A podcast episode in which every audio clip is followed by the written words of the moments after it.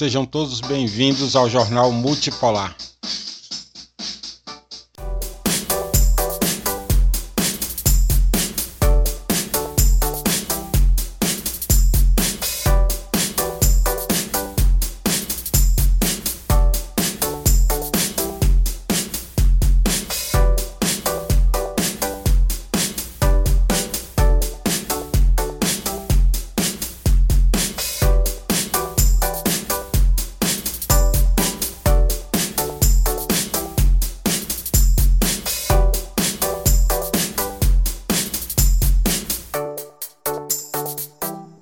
Nós vamos começar com o seguinte. É, nós estamos no. Começou ontem o Ano Novo Chinês, o ano do coelho. Em vez de trazer essas intrigas todas que estão ocorrendo no mundo hoje, eu prefiro é, pegar uma reportagem muito interessante no The Post Anher. É, o, é o, o site que hospeda o The Post é, e aí tem uma, uma matéria muito bacana mostrando uma coisa curiosa, que é o seguinte: apesar de os chineses representarem 0,7% da população da Inglaterra, ou seja, uma das menores minorias que tem lá na, na Inglaterra, né? Os indianos são uma, uma, uma minoria migratória um grupo étnico migratório muito maior. É, os chineses são, na verdade, acho que uma, o menor, né? Até você pegar aí a, os caribenhos e pegar os indianos e os negros de maneira geral, vai dar um número bem maior do que os chineses. Os chineses é 0,7, é uma das menores minorias. Mas é interessante o que essa matéria traz, é um, é um estudo é o excelente desempenho dos chineses na Inglaterra. É interessante. Eles têm uma ênfase muito grande, né? uma, uma ênfase cultural no trabalho árduo. Eles também tendem a, a, a ter sua interferência muito grande na, na, no sentido de reduzir a exposição das crianças a influências contraproducentes. Né? Aquele paradigma confuciano do homem, né? Uma crença inabalável na mobilidade e no avanço social. É uma parte importante do quadro, ou seja, esperança e otimismo em vez de ressentimento e pessimismo. Eles, eles apostam muito nisso. Tem as estatísticas sobre o, o, o, o sucesso acadêmico e socioeconômico do, dos chineses na Inglaterra são impressionantes. Os dados do ONS, que vai, mal comparando, seria tipo assim o nosso IBGE aqui. Eles mostram o seguinte: que os trabalhadores de herança chinesa têm o segundo maior nível de pagamento médio por hora de todos os grupos étnicos. Né? É, são 15,38 libras por hora, superior à da média dos trabalhadores brancos britânicos, que é de 12,49 e de todos os grupos étnicos que vivem na Grã-Bretanha, as crianças de origem chinesas são as menos propensas a viver na pobreza, apenas 12%. Só para efeito de comparação, as crianças brancas 26% e os negros é, 52%. A tendência de ter crianças na pobreza é menor entre esse grupo chinês do que os demais grupos da sociedade. Tem uma ligação segundo o texto, bem clara entre desempenho educacional e desempenho socioeconômico. Uh, eles lideram o quadro no grupo quando se trata de pontuação média dos, dos seria equivalente aqui aos nossos exames nacionais, né? É, você pegar o ano acadêmico de 2020-2021, a média chinesa é 69,2% num índice total de 90 pontos. Esse número aí é, assim, para efeito também de comparação. Os indianos chegam a 60,7, aliás, perdão, os britânicos brancos chegam a 60,7 e os indianos 49,7. e a China chega a 69,2, ou seja, os chineses, os descendentes chineses, eles chamam lá assim, pessoas de herança chinesa, né? Chineses que vão para lá e moram lá e criam seus filhos lá. Eles são bem dispersos, vivem ali em várias regiões da país de, entre o país de Gales e a Inglaterra, né?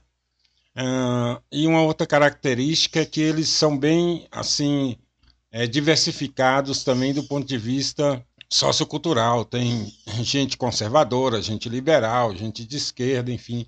Tem todo tipo de gente entre os chineses que viram, todo tipo de pensamento entre os chineses que moram por lá, né? Gente mais conservadora, gente menos conservadora, tem de tudo. Eles não, não têm uma unidade assim, digamos, ideológica, não né? é bem, bem diversificado. No que se refere aos alunos é, que recebem apoio para necessidades educacionais especiais, ou seja, os alunos especiais, né? a pontuação média da China é alta, nível 8. É, é, mais alta do que qualquer um dos alunos das outras populações. Né? Esse formidável desempenho é atribuído a questões como a, a integração familiar, né? O, o, o, chinês aposta muito, mesmo quando ele chega lá com pouca renda, ele aposta muito, inclusive na tutoria particular para que seus filhos tenham um bom desempenho acadêmico. Bom, a conclusão da, da matéria é o seguinte: a Grã-Bretanha não deve, a Grã-Bretanha não deve apenas celebrar os sucessos de suas comunidades de herança chinesa deve aprender com suas experiências e observar os, os impulsionadores culturais da mobilidade social e do desenvolvimento do jovem. Eles apostam muito nisso lá. E aí o resultado é esse. Eu achei curioso essa matéria porque é assim. Você falar que os chineses estão se dando bem dentro da China é uma coisa, né? Mas você chega num, num, num país central do capitalismo, como a Inglaterra, é, e ver um grupo que é muito marcado socialmente, assim, a, a etnia define muito assim a, a, a, a possibilidade ou não de integração. Para um chinês, assim como para os negros, a integração na sociedade branca inglesa é muito mais difícil. Então, as condições de vida são mais difíceis para, para tendem a ser mais difíceis para essas pessoas. Mas, como mostram as pesquisas, os chineses se saem muito bem nesse ambiente. Né? Porque tem toda aquela coisa, né? É, é, a China tem um, uma, uma característica físicas bem marcada, né? O chinês tem característica física bem marcada. Então, a possibilidade de mistura é, com a comunidade onde eles estão, no caso a comunidade britânica, é, tende a ter um pouco mais de dificuldade. E, no entanto, eles conseguem superar bem essas dificuldades, como mostram é, esse, esse estudo citado aqui na matéria. Né? Ah, sim. O que que é... Ah, o, o título da matéria que está no antidiplomático é O Retorno do Eixo. A Quarta Guerra Mundial começa em Hampstead. Hampstead é uma base militar americana onde teve na semana passada uma reunião com as lideranças dos países ocidentais. Né? E aí até a, a, a leitura do antidiplomático é essa, assim, que na verdade está se recriando o eixo. Né? Por que está recriando o eixo, Isaías? Veja bem, é, é, ele coloca assim. Isso explica a importância da recente visita do primeiro-ministro japonês Fumio Kishida aos Estados Unidos, durante a qual Tóquio se rendeu Tóquio se rendeu às exigências dos Estados Unidos sob a contenção de Pequim, iniciando uma profunda reestruturação de suas forças em conjunto com as americanas. Ao mesmo tempo, a Alemanha está sendo solicitada a se tornar a força motriz por trás da contenção da Rússia na frente europeia, novamente em conjunto com as forças americanas. Ou seja, é, se você lembrar do eixo, na Segunda Guerra Mundial, quem era o eixo? as potências do eixo era Alemanha e Japão e a Itália, né, que depois acabou é, muito mal na história, mas eram as potências do eixo. Né? Então, é, é, é o, o, a tese do, do artigo aqui é que, na verdade, está se recriando as potências do eixo ali, né? Só que os Estados Unidos mudando de posição, porque ele não era do eixo na, na, na Segunda Guerra Mundial. Mas ele, Estados Unidos, agora estaria recriando o eixo. É, aí ele vai falar da posição de Scholz, né? Olaf Scholz. Olaf Scholz é o chanceler alemão né, que também se rende a isso. Né? Aliás, toda elite europeia, lamentavelmente, é, se rende à lógica americana de maneira assim. São os, os, os, os de, um monte de cachorrinho americano. Os Estados Unidos leva para lá e para cá como bem quer. Hum, deixa eu ver o que temos mais de interessante. A China rebate a hegemonia do dólar americano, com reservas de ouro e acordos de swap cambial em yuan argentino. É, aqui fala sobre o acordo que a China fez com é, o Banco Central da China fez com o Banco Central da China. Vamos organizar as ideias. O Banco Central da China está, e vem sendo noticiado já há um bom tempo, aumentando as reservas de ouro. O que, que quer dizer isso? É, aumentar as reservas de ouro, a China vai diminuindo a dependência do dólar americano. Vai criando um lastro para a sua própria moeda, que é o yuan. Né? E, além disso, está fazendo acordos de swap cambial em yuans, yuan com países como a Argentina. Tem outros também, né? incentivando o uso do remint em vez de dólares americanos. Então, é, é um caminho, ou seja, o caminho é acelerar a desdolarização da economia mundial. Esses países tendem a abandonar. a Rússia também tem uma série de acordos já. É, acordos estão sendo feitos, no caso da China, com países aqui do Cone Sul, deve, deve pintar algum acordo com o Brasil nessa linha também. Acordos estão sendo feitos com países da Eurásia, pela Rússia, e um caminho parece ser realmente a aceleração dessa desdolarização da economia. Enfim, está aqui. Tem um acordo, o, o, o, a China vai ajudar a Argentina a tentar se livrar desse drama, que a Argentina é um drama. A Argentina está numa prisão da dívida eterna, não é mais dívida externa, né? dívida eterna, há mais de 50 anos nessa vida.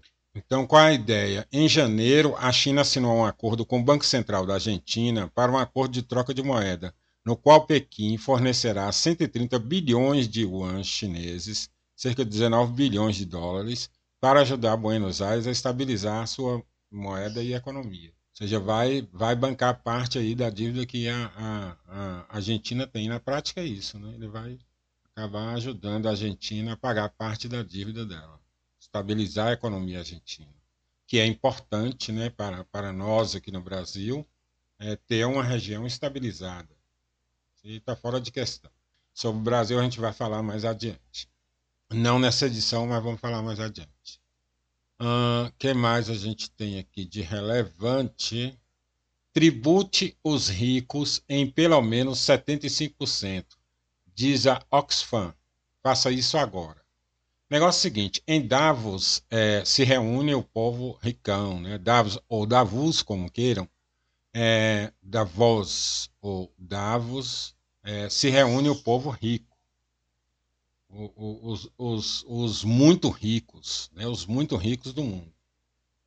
Então tava lá Chevron, tava lá a BlackRock, tava o Google, Microsoft, a Meta, enfim, as grandes, as grandes, a Coca-Cola, as grandes empresas multinacionais e, e além de bilionários, a, a Amazon estava lá, enfim, a, Amazon estava lá, enfim, todos, todos os, os ricos do mundo estavam reunidos tomando decisões sobre o mundo, né? Eles que não foram eleitos para absolutamente nada. Essa é a democracia ocidental. É, eles sentam lá e, e, tomam as decisões fundamentais hoje para o mundo, porque na leitura desses senhores, é, dessas megas empresas, os governos não têm capacidade de, de, de, tocar muitas coisas. Então eles sentam e definem o, os nortes gerais do que é, os respectivos governos acabam é, vindo a adotar. Né? Uh, mas, enfim, nessa reunião tem lá um relatório da Oxfam, que propõe. A ideia da Oxfam é, é, é uma ideia de, de, meio que fazer o contraponto. É, é o, o, o, a Oxfam é um grupo global que defende a justiça econômica. E aí eles vão e apresentam um relatório. E o relatório deles é o seguinte: os mais ricos do mundo têm que contribuir para resolver os problemas do mundo. E aí, uma das medidas que eles propõem é justamente esse: taxar os mais ricos do mundo em 75%, as grandes fortunas em 75%. Ou seja, não tem que ficar toda a receita do mundo, ou o principal da receita do mundo, não tem que ficar concentrado em poucas mãos. Tem que ser taxado para que o Estado invista isso na, na população em geral, distribua um pouco a riqueza. Né? Claramente idealista a ideia, mas enfim, eles, eles são um grupo respeitado, eles estão todo ano, eles vão a Davos, eles apresentam o relatório deles, né? São economistas, enfim, é, intelectuais de diversos, diversos tipos que é, formam a Oxfam e vai lá e analisa e, e coloca o posicionamento deles, o que, que deve ser feito, contraponto a, a, a a ideia dos ricos. A ideia dos ricos é uma só: como eu ganho mais, como eu enriqueço mais, como eu aumento minha riqueza. Então a Oxfam faz meio que um contraponto. Olha, tudo bem, tal, vocês vão continuar ricos, mas tem que distribuir melhor a riqueza. que mais? que mais? Deixa eu ver aqui.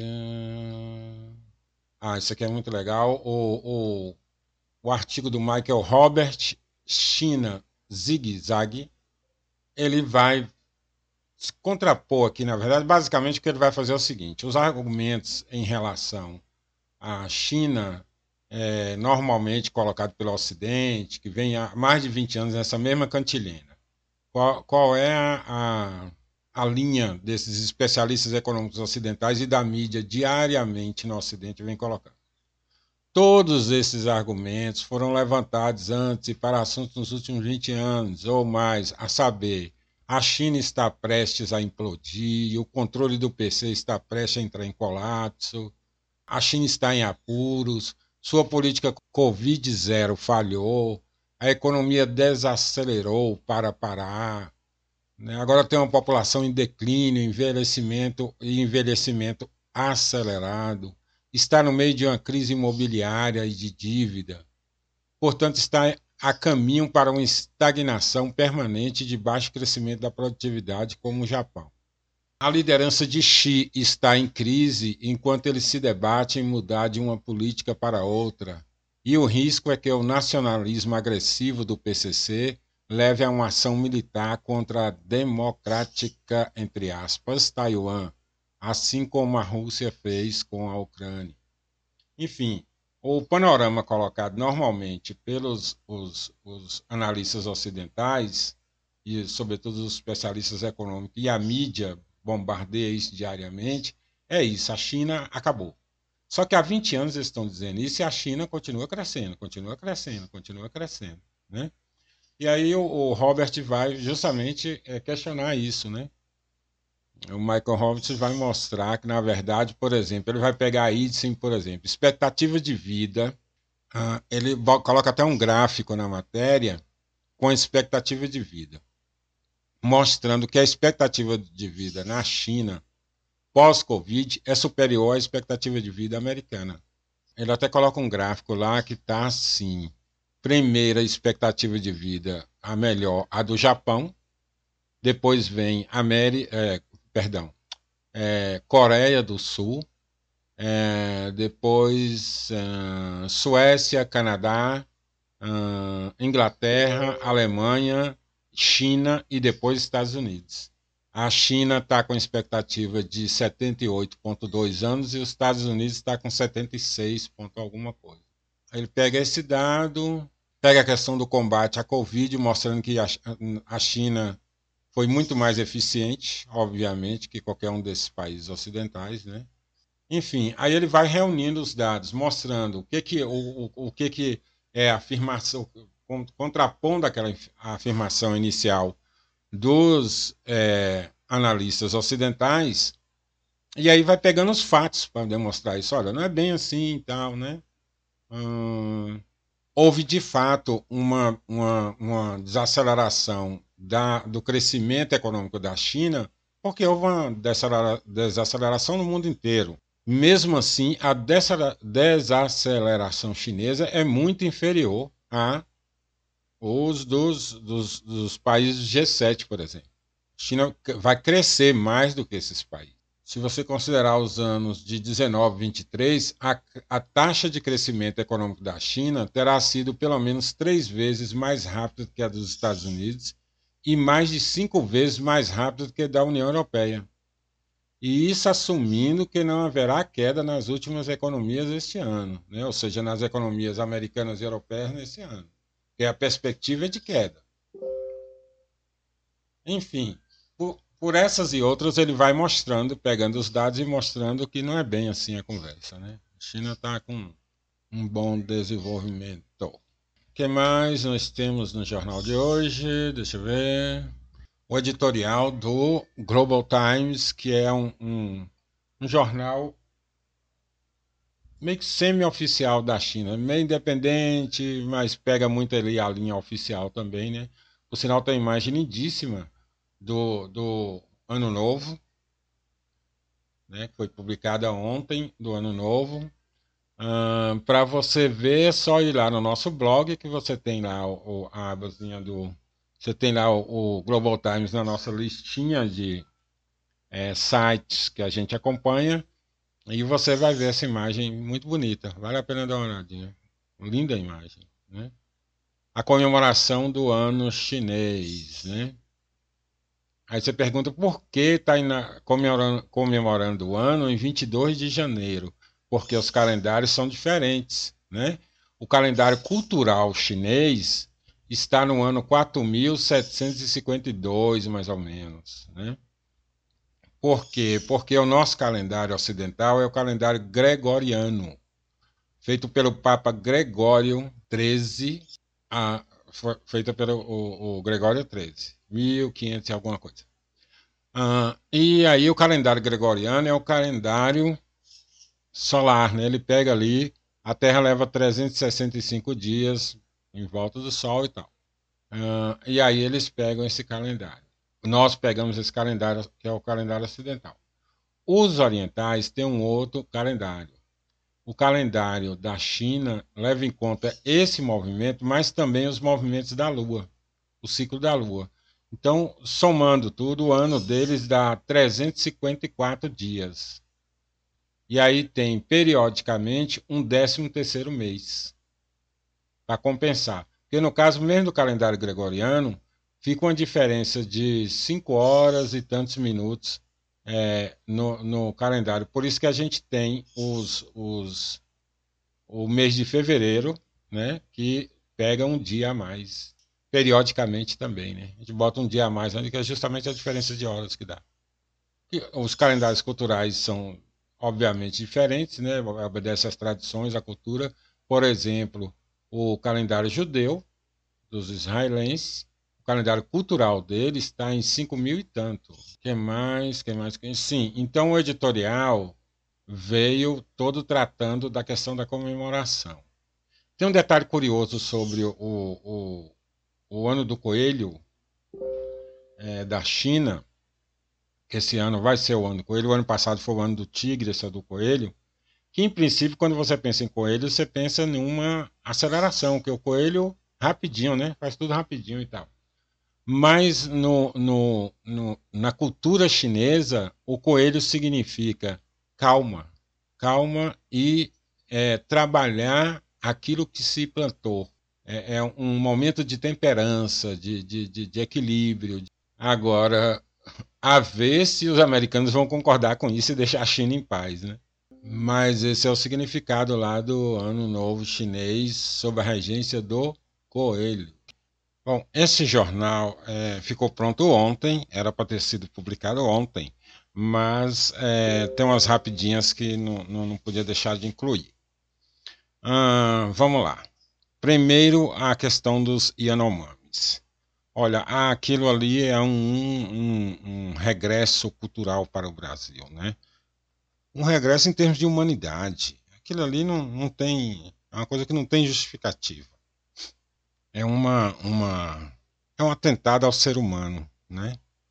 Não, não, não, não extrapola a questão de disputa política, de tudo. Aquilo é nojento, né? Um negócio é, é, que a, a, gente tem que repudiar, né? É, é a banalização do mal mesmo, típico de todo regime de força, todo regime que tenta ser um regime de ultradireita, é, é caracteristicamente aquilo ali, a insensibilidade em relação ao, ao ser humano. Sempre foi característica de, desses regimes. Uma outra coisa importantíssima que, na verdade, acabou provocando o adiamento da publicação desse jornal é a reunião da CELAC hoje. Está ocorrendo hoje a reunião da CELAC. É importantíssima essa reunião da CELAC. E também importantíssimo foi ontem, na abertura desse encontro da CELAC, a, a, a bilateral entre Lula e o presidente da Argentina. O anúncio de 82 pontos é, de um compromisso entre Brasil e Argentina importantíssimo. Claro que as pessoas se espantaram muito e comentaram muito sobre a questão da moeda. Não se trata de uma moeda única, é bom esclarecer isso. Se trata de uma moeda comum apenas no que diz respeito a transações financeiras. Na verdade, resumindo, é a mesma lógica que outros países do sul global têm seguido, de simplesmente afastar o dólar das transações comerciais entre os países, buscar um outro formato de negociação entre os países do sul global. Né? Então, o que Brasil e Argentina estão tá fazendo é isso. É, é um processo demorado, um processo que não é para amanhã, um processo que vai levar toda uma construção, tem toda uma discussão técnica a ser feita, e não é de maneira nenhuma que amanhã a gente vai estar tá com uma outra moeda no, no, no, bolso, na carteira, não tem nada a ver com isso. Né? É, a longuíssimo prazo, pode ser que se chegue a um, uma moeda comum do, Merco, do, do, Mercosul, não, de todo o Cone Sul, né? Mas é, não é o projeto da agora. Agora é iniciar uma discussão sobre uma moeda, um, um, um modelo de negócio que permita é, livrar-nos a todos no sul global dessa escravidão do dólar, que a Argentina é um negócio absurdo, né? É, e aí é escapar dessa, dessa armadilha do dólar, que na verdade é, é, eles falam armadilha da China e tal. Não, não é armadilha da China, é armadilha do dólar, na qual a gente já vive. Né? E aí o que os países do sul global sacaram é o seguinte: olha, dá sim para a gente se livrar dessa escravidão do dólar. Né? E aí estão buscando formas, não existe, não existe ainda um formato definido, não existe um modelo único de negócio, são vários modelos de negócio que estão sendo tentados, inclusive esse que Brasil e Argentina anunciou agora. Né? É mais uma, uma, uma tentativa, mais uma proposta de tentar negociar fora da influência do dólar. Né? Uh, importantíssimo, importantíssimo e também importante porque é, essa, essa iniciativa do Brasil com a Argentina pode ser o pontapé inicial para uma grande organização nesses moldes de toda a América do Sul. Né? Hum, talvez até expandindo para a CELAC toda. Né? Mas é, é importante que comece assim, em vez de tentar abarcar o todo, você começa o seguinte: quais são os dois grandes países da América do Sul? Brasil e Argentina. Então você constrói uma ponte, constrói uma, uma, um, um modelo de negócios entre esses dois países e aos poucos ele vai se expandindo para os demais setores, é, para os demais países, perdão. Então, a, é, essa lógica é a lógica que está sendo feita na Eurásia, é a lógica que está sendo feita no Sudeste Asiático, é a lógica de todo o Sul global. Né? e torcemos assim, estamos entusiasmadíssimos com essa ideia. Foi a notícia mais importante de ontem, na minha opinião, foi essa é, bilateral entre é, o resultado dessa bilateral entre é, Brasil e Argentina. Bom, agora nós encerramos o jornal, vamos publicar. Lembrando o seguinte: você pode encontrar tudo sobre o mundo multipolar no nosso blog o mundo multipolar.blogspot.com. Procurem lá que você vai ter todas as informações. Nós postamos um quadro geral da é, Organização para a Cooperação de Xangai e depois nós dissecamos ali cada país que faz parte dessa estrutura. Vamos fazer o mesmo com as demais organizações. A ANSIAN Vamos chegar até a CELAC também, né? É, nós é, estamos ali com os países do Sudeste Asiático, já colocamos lá é, a ASEAN, né? Eu falei ASEAN, mas é ASEAN, que é a organização dos países lá do Sudeste da Ásia, importantíssima, importantíssima. Economicamente é muito relevante, né? não, é um, não é uma reunião qualquer é uma reunião muito é, relevante de países, é, estrategicamente importante para eles, né? E para o sul global é fundamental, né? Então tá lá tudo direitinho, tudo explicadinho. Por favor, acessem o nosso blog, o mundo multipolar.blogspot.com. Até o próximo.